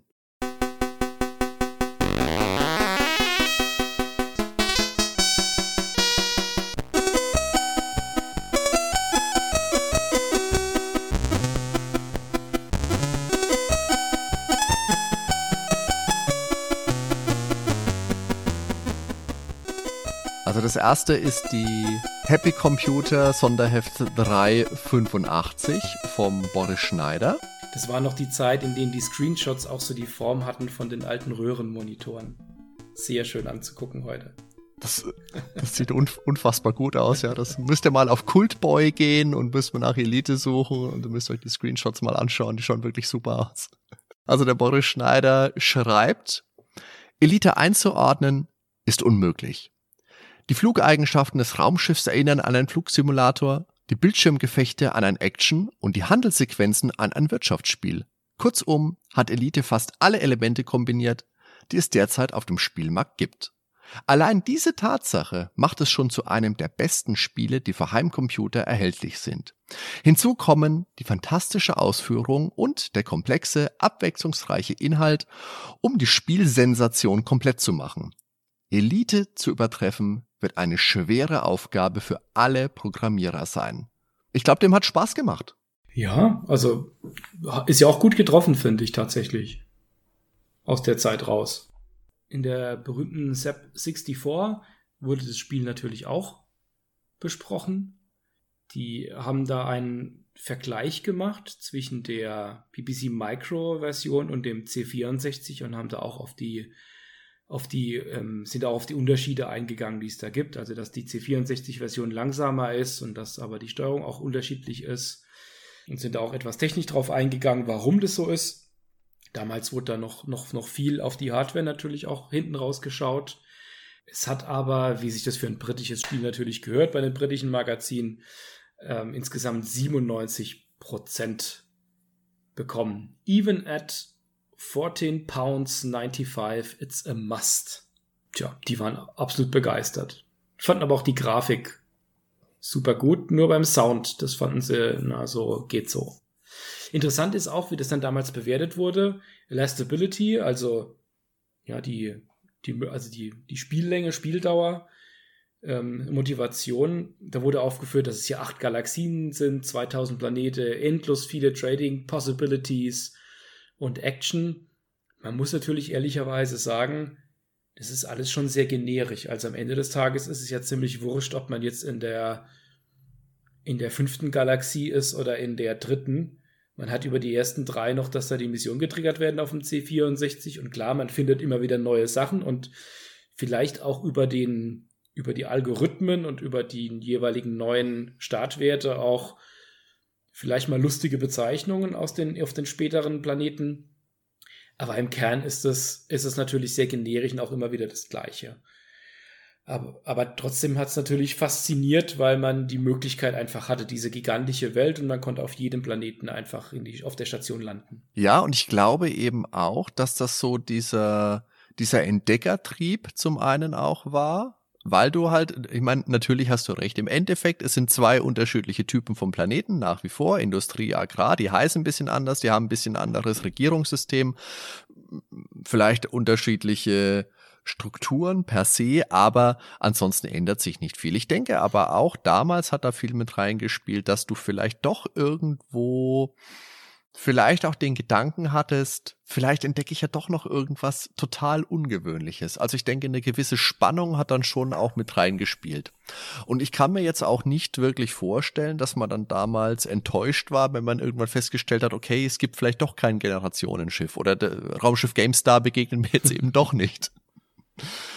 Ich denke, man hat einfach trotzdem Spaß am Entdecken und Erforschen gehabt. Einen Test habe ich jetzt noch, und zwar ist das eben von der NES-Version aus der Videogames 1192 von Stefan Engelhardt. Und der ist nochmal darauf eingegangen, dass das Spiel jetzt doch schon einige Jahre auf dem Buckel hat, aber immer noch seinen Reiz bewahren kann. Ein dickes Lob verdient die Umsetzung der flotten Vektorgrafik auf dem NES. Wer den Walzer des Undercomputers hört und sich an die alten Elite-Tage erinnert, wird Nostalgietränen vergießen. Das Gedudel klingt identisch. Die Actionsequenzen im Weltraum sind nur etwas für Flugsimulator erprobte Könner. Anfänger seien ausdrücklich gewarnt. Der Zahn der Zeit konnte diesem Evergreen nichts anhaben. Elite bietet auch 1992 noch eine Herausforderung, an der ihr euch für Wochen festbeißen könnt. Und er vergab unter dem Strich im Jahre 1992, also 1192, an der Grenze zum Jahr 1993 noch 80 Prozent für die NES-Version von Elite. Und da muss man ja auch nochmal im Hinterkopf haben, das ist ja auch schon die Zeit, wo es das Super Nintendo auch schon gab. Also durchaus eine, eine Version, die es lohnt, sich anzugucken. Gut, so viel dann also zu den zeitgenössischen Einschätzungen.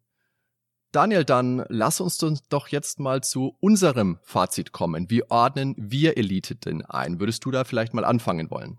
Ja, also wir haben jetzt ja schon viel im Detail über die verschiedenen Komponenten gesprochen, auch was besonders war. Aber im Großen und Ganzen würde ich zusammenfassen, dass das Spiel einfach damals wirklich einer Revolution gleichkam. Also zwischen den ganzen Spielen ihrer Ze damals aus der Zeit, die doch sehr arcadig waren mit drei Leben und kurzen Spieldurchläufen, fühlt sich da Elite mit der doch sehr offenen Welt, also in Anführungszeichen aus heutiger Sicht, und den ganzen verschiedenen Möglichkeiten des Spielers einfach sehr modern an, auch wenn man das heute spielt.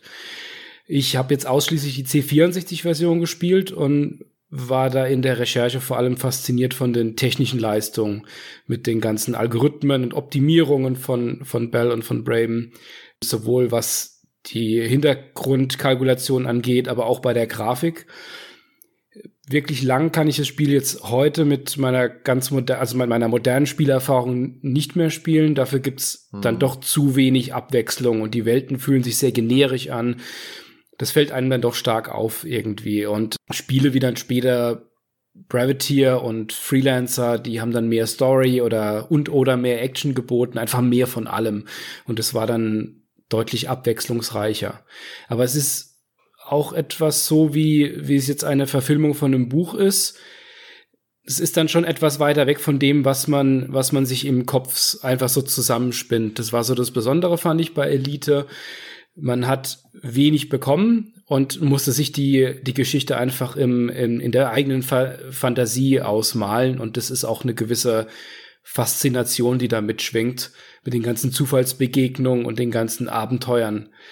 Und das war, glaube ich, zu der Zeit schon so die erste, das erste Mal, dass man als Spieler sowas wie Emergent Gameplay erleben konnte bei mir war es dann eher Pirates, das, das dann bei mir zum ersten Mal diesen, ja, open-worldigen Charakter irgendwo hatte. Hm. Ja, mit Pirates haben wir es ja jetzt im Ver Verlauf auch schon mal verglichen. Ich denke, das ist durchaus schon auch zutreffend. Ich habe jetzt nicht die C64-Version gespielt, das habe ich auch schon gesagt, sondern die NES-Version, die ist heute auch noch sehr gut spielbar und die hat wirklich auch einfach Spaß gemacht. Klar, das, das sieht einfach sehr minimalistisch aus, aber auf mich hat sich da doch schon ein Ansatz zumindest einer Sogwirkung eingestellt. Da habe ich jetzt doch einige Zeit investiert und auch schon mal Anflüge von dieser eine Tour mache ich jetzt noch fix verspürt. Obwohl man heute selbstredend anmerken muss, dass sich das ewige Handeln, Routenplanen, Anfliegen, Raumkampfzyklus doch recht schnell wiederholt. Beeindruckend finde ich aber, dass dieses Spiel im Grundsatz immer noch gut funktioniert. Und zwar in einem Maße, dass man auch heute immer noch nachvollziehen kann, wie bahnbrechend das seinerzeit war, obwohl es heute natürlich deutlich simpler anmutet. Ein ganz großer Titel, zu Recht einer der allerbesten und der wichtigsten Spiele aller Zeiten, das zahllose nachfolgende Spieleschöpfer maßgeblich beeinflusst hat. Ja, und deswegen finde ich es auch so schade, dass ich Elite damals nicht gespielt habe, denn ich hätte gerne selbst noch einen Rückblick auf meine Spielerfahrung als Kind einfließen lassen und vielleicht hätte ich dann auch eine nette Geschichte vom Überbrücken der Ladezeiten zu erzählen, wie damals der Jörg Langer. Ja, vielleicht hättest du das und wärst nicht als harmlos eingestuft worden, jetzt nach all deinen Spielstunden und äh, weiß nicht, ob du mit einem gefährlichen Kommandanten wie mir überhaupt reden darfst. Und damit Hallo an euch beide. Hallo Hardy, hallo Daniel. Hallo Jörg. Herzlich willkommen, Jörg Langer. Wir haben es im Verlauf unserer Episode ein paar Mal subtil angedeutet und jetzt ist der Cameo wirklich da. Meine Damen und Herren, unser Gast für den Abschluss unserer Elite-Episode bedarf eigentlich keiner Vorstellung.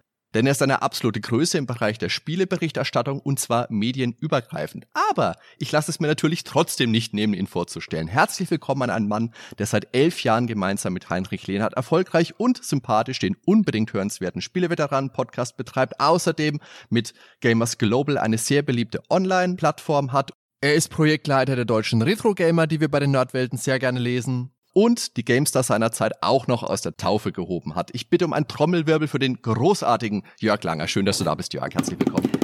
Ähm, darf ich erstmal einen Faktencheck machen nach dieser sehr äh, liebevollen Begrüßung?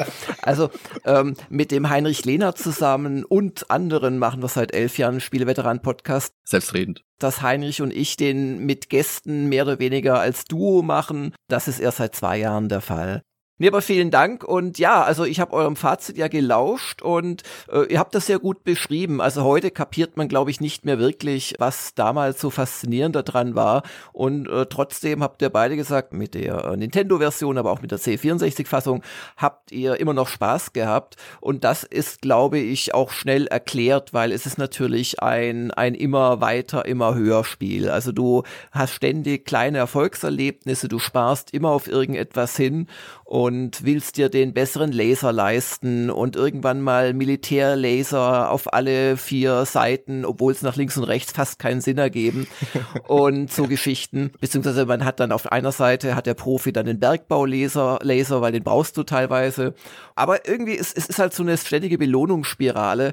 Aber ihr habt auch, glaube ich, sehr richtig zusammengefasst, dass heute es einfach viel, viel, viel zu wenig Abwechslung und Inhalte bietet. Aber damals, damals war das natürlich noch anders. Also da kann ich mich echt gut dran erinnern. Ich weiß noch nicht, wie ihr es jetzt gespielt habt, als Original oder vom Download-LKW gefallen. es lag ja dem Original tatsächlich eine Novelle bei, wo man dadurch quasi in die Story eingeführt wurde. Da ging es einfach drum, dass man eben der Sohn, bla bla bla bla, eines, eines getöteten Frachter, Söldner, Piloten ist und dass man oder auf mysteriöse Weise getöteten und dass man halt das Raumschiff geerbt hat und äh, 100 Credits und ja gerade mal genug Sprit, um einen Sprung quasi durch so ein Jumpgate zu machen und dann wird er noch so beschrieben am Ende der Novelle, ja, und als man aus dem Tor rauskommt, kommt ein Schatten von oben runter und so weiter und so fort. Und auch das glaubt man gar nicht mehr. Aber früher hat man, da ja die Spiele selbst noch nicht cineastisch waren, Cutscenes waren ja noch nicht erfunden.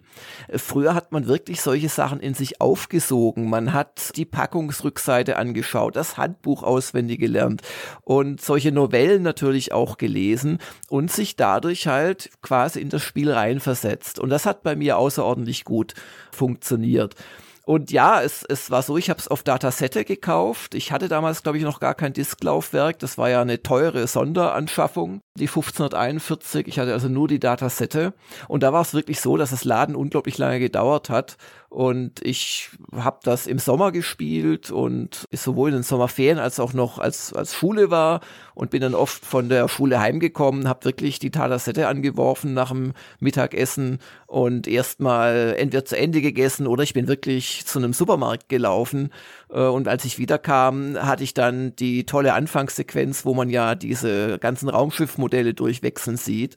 Und dann ging es weiter. Und das war schon, also man hat quasi schon überhaupt, um das Spiel zu starten, musste man quasi einen steilen Hügel hinaufgehen. Das, das hat zum ganzen Spiel gepasst das ja bekanntlich aus etwa 4000 Planeten in acht Galaxien besteht, wobei sich die Galaxien genauso wenig unterscheiden wie die Planeten in Wahrheit. Das ist ja alles prozedural generiert, das habt ihr auch alles schon rübergebracht.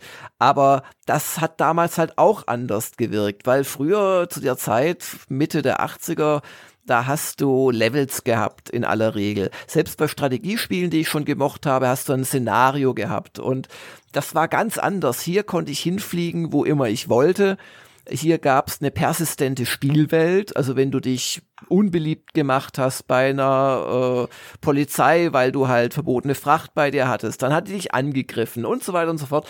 Das hat dir einfach das Gefühl gegeben, in einer echten Welt rumzufliegen. Und dann hat man halt auch so Ziele gehabt, überhaupt erstmal Geld zu verdienen und äh, irgendwann so viel Geld zu haben, dass man guten Gewissens äh, Raketen abfeuern konnte, die ja sauteuer waren, also vor allem die, die ja, besseren Raketen.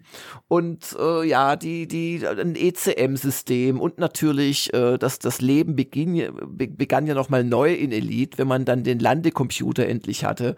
Wobei der so teuer war, dass bis man ihn hatte, man dann das Landen eigentlich ganz gut selbst hinbekam. Das Schwierige war ja nicht wirklich, ähm, sich da äh, mit der Coriolis-Station zu drehen, sondern das Schwierige war, den richtigen Winkel zu haben.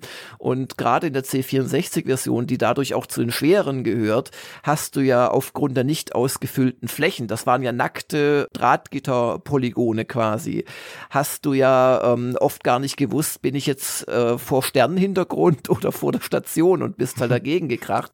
Aber letzten Endes, irgendwann hast du den einen Trick, den es da gibt, kapiert, dass man nämlich an der Station vorbei zum Planeten weiterfliegt, noch ein bisschen, dich dann umdrehst, weil die äh, Öffnung der Station zeigt immer zum Planeten hin. Und dann war das eigentlich Piece of Cake, wenn du nicht, wie gesagt, äh, unter Polizeifeuer landen wolltest oder sowas Ungeschicktes. Und aber es, es gab ja noch andere Ziele. Also ich, ich weiß noch, wie ich auf den ersten Hyperraumsprung hingespart habe und dann glaube ich, das war mit Commodore-Taste und H, glaube ich, war das dann auszulösen. Die normalen Hyperraumsprünge nur mit H, bis man das eigentlich mal machen durfte, einmal hier Control H oder Commodore H zu drücken. Und dann war man in einer neuen Galaxie. Wahnsinn! Wie gesagt, da war auch nichts anders, aber war halt eine andere Galaxie. Es gab noch die paar äh, Zwischen- oder, oder ja, überhaupt Spezialmissionen. Da bringe ich heute nicht mehr auseinander, welche es jetzt in der C64-Version gab, weil ich habe später auch noch mal die MS-DOS-Version, also Elite Plus, die natürlich deutlich besser war in vielerlei Hinsicht, gespielt. Aber ich kann mich schon noch an diese, wie hießen die, Quibbles, Quaggles erinnern, die da. Trumbles. Danke. Die äh, Trumbles, die dir tatsächlich dann über die Sprites einfach den Bildschirm zugemüllt haben irgendwann und du musstest ja. dann an eine Sonne ranfliegen, um die zu töten und dann hattest du einen Frachtraum voller Fälle. Das war so genial, vor allem weil das ja nach 30 Stunden des abwechslungslosen Dauertötens kam. Da hast du nach sowas konntest du zwei Tage nicht mehr schlafen, weil du gar nicht fassen konntest, dass es sowas gibt in diesem Spiel. Und das habt ihr auch schön eruiert, dass das Spiel im Prinzip dir immer das Gefühl gegeben hat, da wäre noch sehr viel mehr drin mit den Saat Raumschiffen, mit der neunten Galaxie, alles Kokolores, aber dann kam mal so eine Spezialmission und auf einmal hast du dem Spiel wieder alles zugetraut. Wie war denn das bei dir, wenn du da auch um diese Gerüchte wusstest, die sich um das Spiel gerankt haben? Hast du da auch mal irgendwelche Hoffnungen gehabt, oh, vielleicht passiert das und das noch? Oder hast du da mal was aufgeschnappt, damals in der Zeit? Eigentlich fast nicht. Es gab ja damals kein Internet. Es gab damals noch nicht mal, glaube ich, eine Powerplay, weiß ich nicht. Vielleicht gar, die Happy Computer gab schon, aber die Powerplay Powerplay noch nicht. Also es gab relativ wenig Möglichkeiten, sich überhaupt über Spiele zu informieren. Und auf dem Schulhof, das dürfte auch nicht äh, verwechseln mit heute, da warst du ja als Computerspieler so etwas wie ein Leprakranker. Also die Mädchen wollten nichts mit dir zu tun haben. Vielleicht warst du auch deshalb Spiele-Fan, äh, weil die Mädchen nichts mit dir zu tun haben wollten. Die anderen Jungs haben dich auch eher getreten, wenn du ihn mit Computerspielen hast. Also das war doch ganz am Anfang, da war man wirklich ein Exot und dementsprechend, und dann, dann hast du zwar ein paar Kumpels gehabt mit Computer, aber das waren dann oft ganz andere Modelle. Es gab ja da eine totale Vielzahl von Homecomputern damals. Und wenn du halt einen C64 hattest und ein Kumpel einen Atari 800 XL, dann konntest du erstmal nicht wirklich Spielerlebnisse austauschen. Aber ja, man hat sich schon mit den ein, zwei äh, Super-Nerd-Kumpeln dann drüber unterhalten aber das war jetzt nicht so, dass man da verzweifelt auf die Suche nach irgendwelchen Saatschiffen gegangen wäre. Das nicht, nee. Und hattest du denn damals für Elite auch diese Overlays für die Tastatur? Ja klar, also das hat man sich, also ich glaube, die lag sogar in der Packung. Ja. Aber man hat sich dann auch teilweise noch markiert, was lag es auf der Funktionstaste. Aber äh, nach einer Weile konntest du sie eh blind, weil das darf man auch äh, nicht unterschätzen, wie viele Stunden da wirklich drin steckten. Also man war ja relativ schnell gefährlich nach, glaub, 96 oder 97 Kills wurde man das erste Mal befördert. Aber um Elite zu werden, musstest du ja wirklich sinnlos, ich glaube, ich weiß es nicht mehr auswendig, aber waren es 4000 Kills, irgendwas in die Ecke äh, schaffen. Das hat sie auch von Version zu Version dann unterschieden. Und das war ein derart schwieriges Ziel, obwohl der Kampf ja auch primitiv war in Wahrheit. Also man hat ja auch da mhm. irgendwann dann festgestellt, dass es am besten ist, auf die Gegner zu schießen, wenn die noch ein ganz kleiner Punkt sind. Da konnte man sie nämlich noch treffen. Und dann hat man ein bisschen rotiert und viele Gegner hat man schon geschrottet, bevor sie überhaupt anfingen, äh, einen anzugreifen. Aber bis man da hinkam, wie gesagt, gab er wenig Informationen. Das hat man sich halt echt selbst erspielen müssen. War das schon ein verdammt hartes Spiel. Du konntest ja auch immer mittendrin sterben auf einem Run. Und dann kam halt, solange du den Landungscomputer noch nicht hattest, immer wieder dieser Moment für, für die ersten zwei Stunden oder so des Spiels. komme ich, nachdem ich die Piraten überlebt habe, nachdem ich hier einen tollen Preis jetzt kriege für meine Handelsgüter, äh, komme ich wirklich in die Station rein oder schaffe ich es zu zerschellen? Und der Druck, den man damals hatte, ja, ich glaube, den muss man heute bei einem Dark Souls nachempfinden, um das irgendwie verstehen zu können. Ja, und selbst die, selbst die Autolandefunktion hat ja teilweise geschrottet. Es gab bestimmte Anflugswinkel, wo es auch der Landecomputer nicht hinbekommen hat. Und auch da musste man lernen, dass man nicht in jeder Sekunde den Computer aktivieren sollte. So aus der heutigen Sicht, wie, wie schätzt du Elite jetzt heute ein? Ist das jetzt etwas für dich, wo du auch noch mal in den letzten Jahren noch mal zurückgekehrt bist? Oder gibt's da dann andere, also Nachfolger, andere Varianten von, von der Spielidee, die du dann jetzt heute eher spielen würdest? Also ich habe 2012 war es, glaube ich, habe ich so einen Kultklassiker, haben wir das damals genannt, Folge auf Gamers Global gemacht, findet man auch noch einfach, glaube ich, hinten dran Report Schrägstrich Elite. Die hatte ich gesehen, ja, ja. Mhm. Und dafür habe ich sowohl auf dem Amiga per Emulator war es, glaube ich, oder MS, das weiß ich mehr genau, als auf dem C64 gespielt. Und man konnte, also auch per Emulator. Und äh, ich konnte es auf dem C64 noch spielen, aber ich habe dann, da habe ich vielleicht eine Stunde gespielt, so bis ich ja den Landecomputer hatte. Und auf dem Amiga habe ich es, oder was immer die andere Version war, ich möchte nicht lügen, habe ich es dann tatsächlich noch mal, also zwei, drei Stunden gespielt. Habe auch ein Video dazu gemacht und hatte echt noch mal Spaß. Aber man kann es natürlich nicht mit einem Privateer von ein paar Jahren später vergleichen oder so. Aber Elite war eins der allerersten 3D-Spiele auf den Homecomputern. Was Vergleichbares war eigentlich nur noch Starglider, was ein ganz anderes Spiel gewesen ist. Und das war absolut prägend. Es war ein Spiel, das eine persistente Spielwelt hatte, in der man sich frei bewegen konnte, wo du dir die Aufgaben im Wesentlichen selbst gesucht hast. Äh, es war in vielerlei Hinsicht auch prägend, was so das Radar anbelangt, was für eine geniale Idee dieses Radar allein ist, um darzustellen in einem dreidimensionalen Raum um dich herum, also 360 Grad unten, oben, links, rechts, wo sich die anderen Raumschiffe befinden. Es hatte so Geschichten, du hattest ja dann auch verschiedene Radarstufen mit der Freund-Feind-Kennzeichnung. Und ich habe erst unlängst an Elite gedacht, als ich Star Wars Squadrons gespielt hat, das auch wieder gute Ideen in Sachen Radar und wo bewegen sich andere äh, Einheiten im Raum hat. Und letzten Endes führt sich das alles auf Elite zurück. Also da steckt wirklich im Detail sehr, sehr viel gute Idee. Und das eigentlich Geniale war natürlich die prozedurale Generierung, die echt gelungen war, wenn man sich überlegt, was da für lustige, auch deutsche Texte teilweise rauskamen äh, mit irgendwelchen fälligen Viechern auf einem Planeten X. Es war völlig belanglos, aber dadurch hast du halt in deinem Hirn eins, zwei solche Infos abgespeichert und ich weiß heute noch Lave, Agrikulturplanet und so weiter und wo man von da aus hingeflogen ist.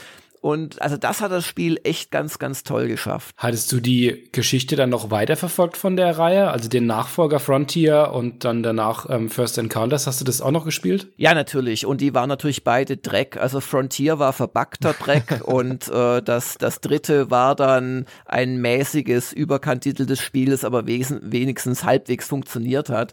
Frontier war mit der Grund, dass ich mich voll Überzeugung bei PC Player beworben habe. Das war in einer der ersten äh, PC Player Ausgaben getestet worden, nachdem meine Leib- und Magenzeitschrift die Powerplay den völlig lächerlichen äh, Test gemacht hat. Und das war für mich dann der Grund, bei PC Player, nee, das war, beworben habe ich mich erst kurz danach, aber PC Player zu abonnieren und die Powerplay abzubestellen weil ähm, dieser, ich weiß gar nicht mehr, wer es gemacht hat, der konnte das Spiel nicht gespielt haben, weil Frontier war nicht nur verbuggt, sondern einfach dysfunktional. Es war eine Simulation, es hat als eines der wenigen Spiele überhaupt im Raum, Raumschiff oder im, im Weltraumspielsektor hat es relative Geschwindigkeiten tatsächlich ernst genommen, weil ja. ja, wenn man halt dauernd beschleunigt, man kann nicht einfach abbremsen. Du brauchst zum Abbremsen, weiß jeder Arthur Clarke äh, Leser genauso lange oder genauso viel Energieaufwand wie zum äh, äh Starten.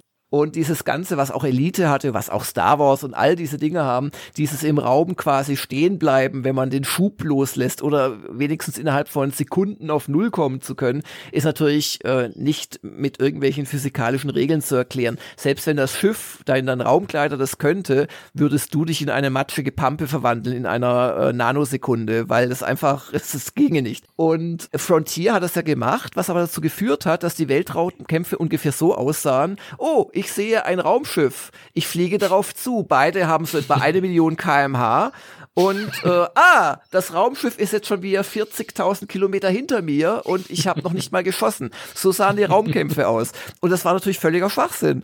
Aber das hat niemanden dem Braben gesagt und die englischen Magazine haben es hochgejazzt.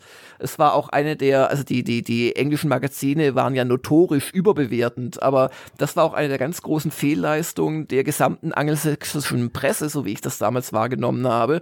Und leider in Deutschland hat es auch die Powerplay versemmelt.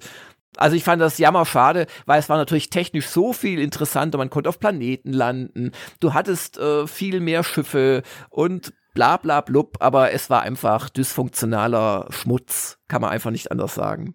Also ich habe es ja damals äh, zumindest im Ansatz schon ganz gerne gespielt. Wie gesagt, das Kämpfen, das war grauenhaft, das hat mir dann auch immer keinen Spaß gemacht, aber so der, der Weg außenrum, den fand ich schon okay. Das habe ich vorhin in der Folge auch schon mal gesagt. Ja, eigentlich möchte ich da nicht beleidigen, aber, aber natürlich machst du auch ähm, nicht. Nein, nein, alles kann gut. ich dich nie wieder ernst nehmen nach diesem Geständnis. Aber was ich das auch hört er ganz oft, finde, das hört er ganz oft. Was ich, nein, nein, um Gottes Willen. Wie gesagt, es war an sich faszinierend und vielleicht hast du das Glück, eine Version, die auch funktioniert hat, zu spielen, weil das am, am Anfang lief das auch gar nicht, es stürzte ab und so weiter. Aber ähm, ich habe dann auch vor zwei Jahren das Elite Dangerous lange gespielt, was natürlich ein mhm. ganz anderes Spiel ist als damals Elite. Aber ähm, selbst da merkt man ja noch die Verwandtschaft. Und äh, wahrscheinlich ist es auch das, was der Braben und der Ein Bell damals gemacht hätten, wenn sie die Chance gehabt hätten und die ganze Entwicklung des Genres natürlich im Hinterkopf. Du kannst kein Elite Dangerous aus dem Boden stampfen.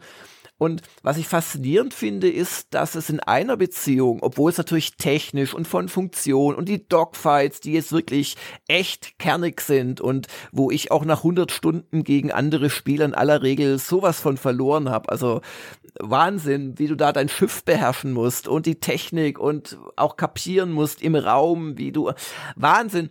Aber was gleich geblieben ist, ist quasi diese sinnlose Größe, wo du jetzt sind es halt nicht mehr 2000 Planeten oder wie viel es auch immer sind. Ich glaube, es waren 500 pro Galaxie, dann müssten es 4000 sein, sondern es sind halt mal kurz, was weiß ich, 40 Milliarden und es macht alles überhaupt keinen Sinn, aber es ist faszinierend darin herumzufliegen. Und ähm, das hat sich quasi gehalten bis in die Neuzeit. Okay, dann haben wir jetzt das Spiel doch nochmal gut umrissen. Vielen lieben Dank, Jörg, dass du deine Expertise da jetzt auch nochmal mit uns geteilt hast. Und denkt dran, verehrte Hörer, dass ihr unbedingt mal bei den äußerst hörenswerten Spieleveteranen reinhört. Genau. Am besten jetzt direkt im Anschluss. Ja, also sofort sklavisch. Und danach schaut ihr auch mal bei Gamers Global vorbei und bestellt die aktuelle Retro Gamer. Nein, das muss man natürlich nicht, wenn man kein Retro-Fan ist. Aber bei gamersglobal.de haben wir auch zwei Podcasts pro Woche und das sind kurze Podcasts, das sind Arbeitspodcasts, die so eine halbe Stunde dauern, wo wir euch am ja, Redaktionsleben im Prinzip teilhaben lassen. Ich bedanke mich auf jeden Fall bei euch beiden, dass ich vorbeischauen durfte. Der Olle Lehnhardt war ja schon da. Äh, ich, ich, ich musste warten als Jungveteran, aber jetzt durfte ich auch endlich mal. Ja, und äh, wünsche euch äh, viel Spaß beim Schneiden, Bier trinken, Zähne putzen und ins Bett gehen in dieser Reihenfolge möglicherweise. Vielen Dank, ja. Also, ciao. Ciao.